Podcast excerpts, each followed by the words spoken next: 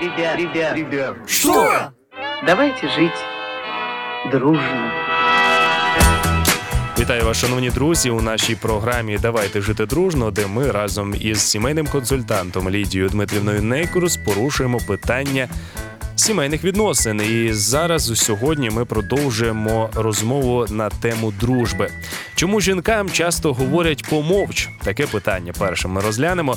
Також чому буває легше спілкуватися із невіруючою ніж із віруючою молоддю. І також ми дізнаємося, які знаки уваги допустимі у відносинах між хлопцями та дівчатами. Як правильно дружити про це наші програми сьогодні і наступні. Давайте жить дружно. Сьогодні в програмі Давайте жити дружно. Ми саме будемо з Лідією Дмитрівною говорити про те, як бути дружніми, зокрема будувати дружні стосунки, які потім безпосередньо можуть уже призвести і до стосунків у сім'ї.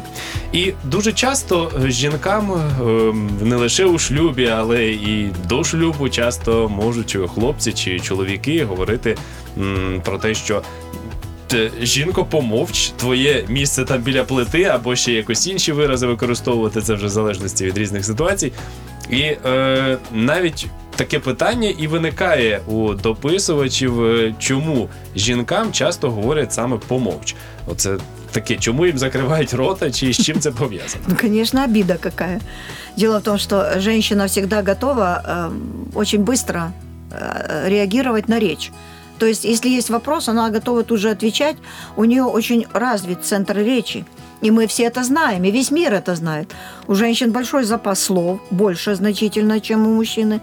У нее развит центр быстрее. И когда рождается девушка, девочка, у нее центр, вот это реагирование на речь буквально через час у девочки. Мгм. А у мальчика дня три еще надо, ну, у некоторых чуть покороче, но у них центр речи у девочек очень рано начинает быть восприимчивым к речи. А поэтому и дальше Бог сотворил такой мозг у девочек, что они реагируют на речь быстрее, они быстрее начинают говорить. Я лично начала говорить в год, Мгм. причем целыми предложениями. Это мне папа сказал с мамой, что речь у меня очень рано началась. И это естественно, это не я такая умная очень одна.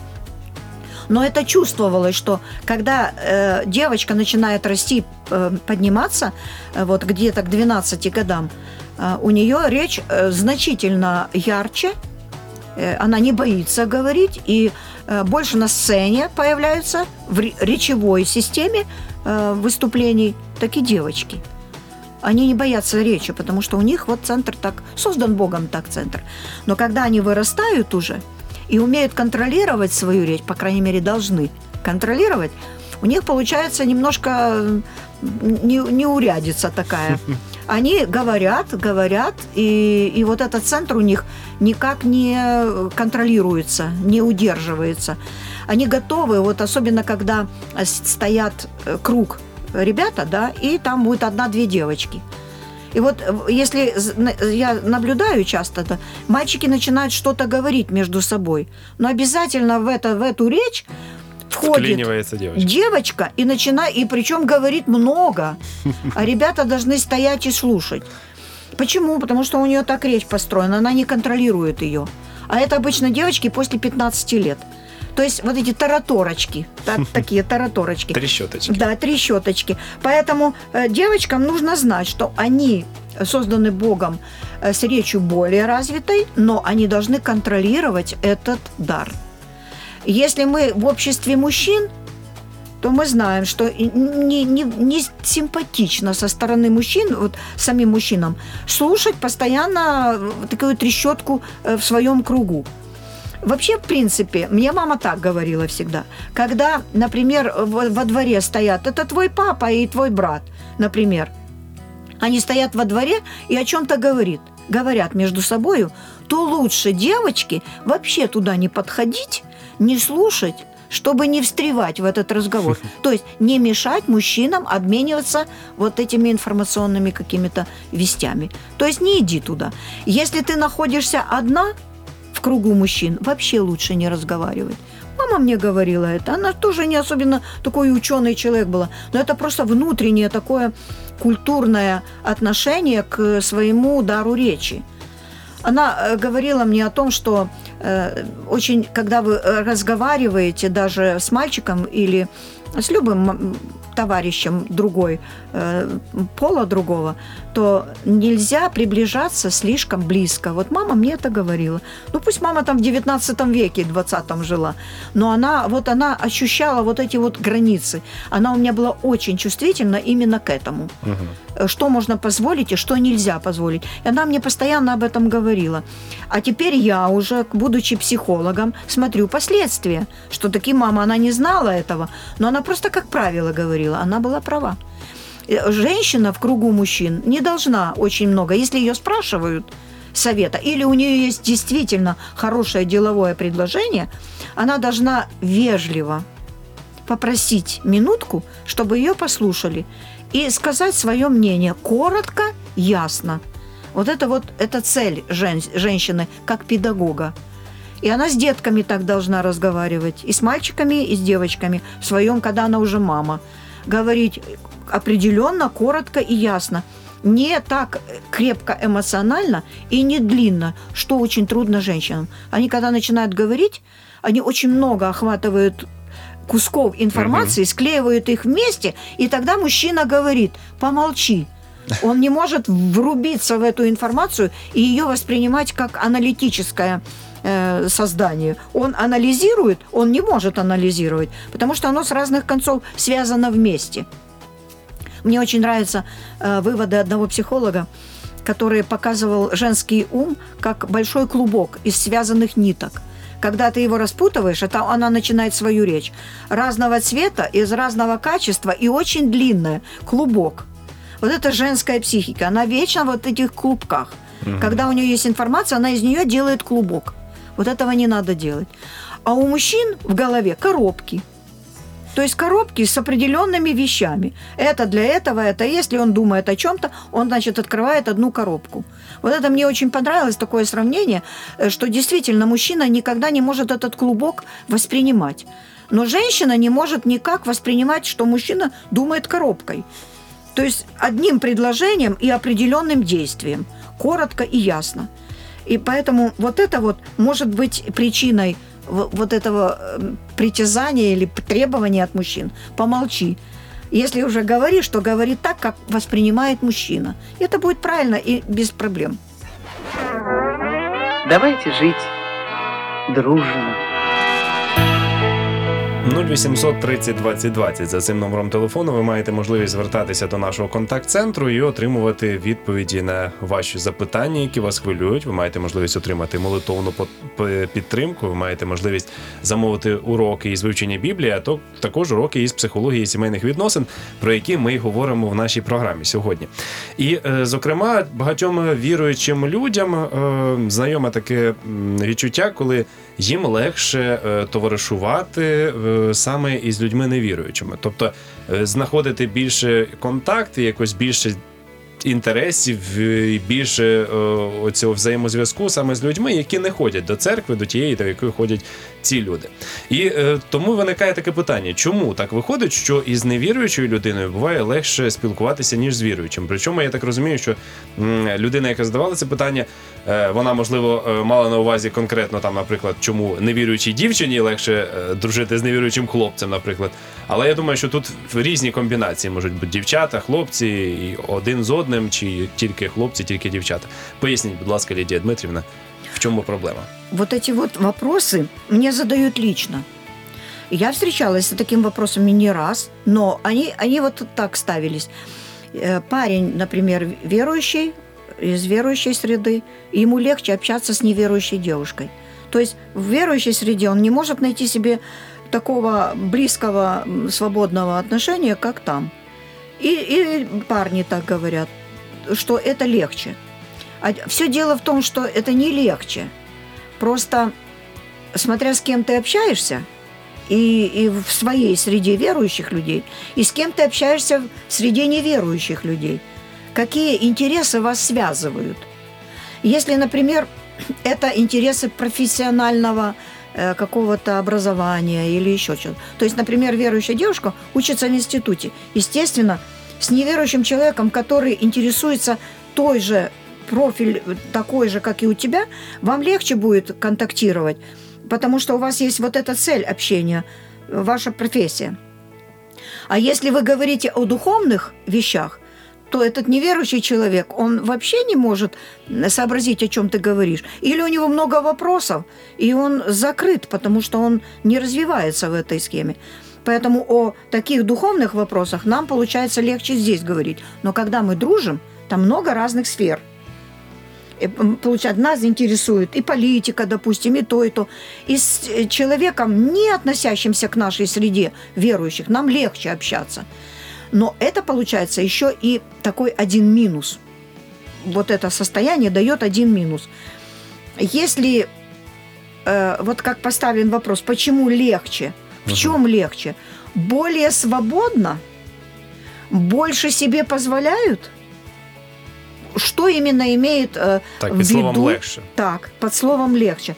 Потому что, например, если это оба верующие люди, у них есть определенные границы в голове, чего они могут себе позволить, а что нет. И это их немножко сковывает. А еще тут Лидия Дмитриевна э, постоянно говорит и говорит и учит, что того не надо, это не надо, там не провоцируйте друг друга, э, дружите правильно, там все. И это немножко сковывает, потому что вечером три часа в интернете просмотрел картинки, и хочется совсем другого уровня общения того, что он видел. А с, с верующей девочкой этого не получится. Ему легче с неверующей общаться и свободнее, потому что она позволяет все. Мгм. Она более свободно себя ведет. Она говорит, она я без этих заморочек. Ты Без можешь комплексов. да, без комплексов. Можешь меня поцеловать, можешь обнять, мы можем вместе полежать. Ничего страшного. У нее этих границ нет. А человеку это интересно, его уровень не очень высокой духовности, ему легче здесь быть, конечно, вот в такой ситуации. Своей верующей девочкой так себе не позволит вести. Поэтому в этом вопросе может быть скрыта ситуация низкой духовности – э, веру- верующего человека, когда ему легче быть там. То есть он одной ногой уже там стоит, а одной ногой здесь стоит, среди верующих людей, и его там больше привлекает. Поэтому я хочу просто обратить внимание на уровень духовности тех людей, которые задают этот вопрос. А это очень важно. Что тебя там привлекает? Почему свобода такая? И о чем вы говорите, качество вашего разговора, и что вас интересует больше в этой дружбе. И тогда мы можем точно ответить на вопрос, где легче. Ведь если два духовных человека, так им так легко общаться. Они столько могут рассказать друг другу. Они восхищаются, восторгаются и радуются друг другом, два духовных человека. Мгм. И им очень интересно. Они в восторге друг от друга. В каком случае это получается? Именно в том случае, когда два духовных. А если нам здесь очень не- не- неприятно, тяжело, а там легко, то, наверное, надо бы подумать, кто я. Вот у меня такой совет будет на эту тему. Давайте жить дружно. Дуже часто у відносинах між людьми, ем, між стосунках між молодими хлопцями, дівчатами, вони, звісно, проявляють якісь певні один до одного, певні знаки уваги. Це можуть бути якісь подарунки, можуть бути ще щось. Подарунки ми вже в одній з наших програм обговорювали. Однак, е, які взагалі знаки уваги можна допускати у відносинах між е, хлопцем і дівчиною? Причому Тут можливо будуть варіанти, якщо це віруючий хлопець, дівчина, якщо не віруючий, і взагалі як, як бути їм в даному випадку. Ну, Что мы имеем под э, словом знаки внимания, это надо точно бы поговорить Угу. с теми людьми, которые задают этот вопрос, что они имеют в виду под этим словом.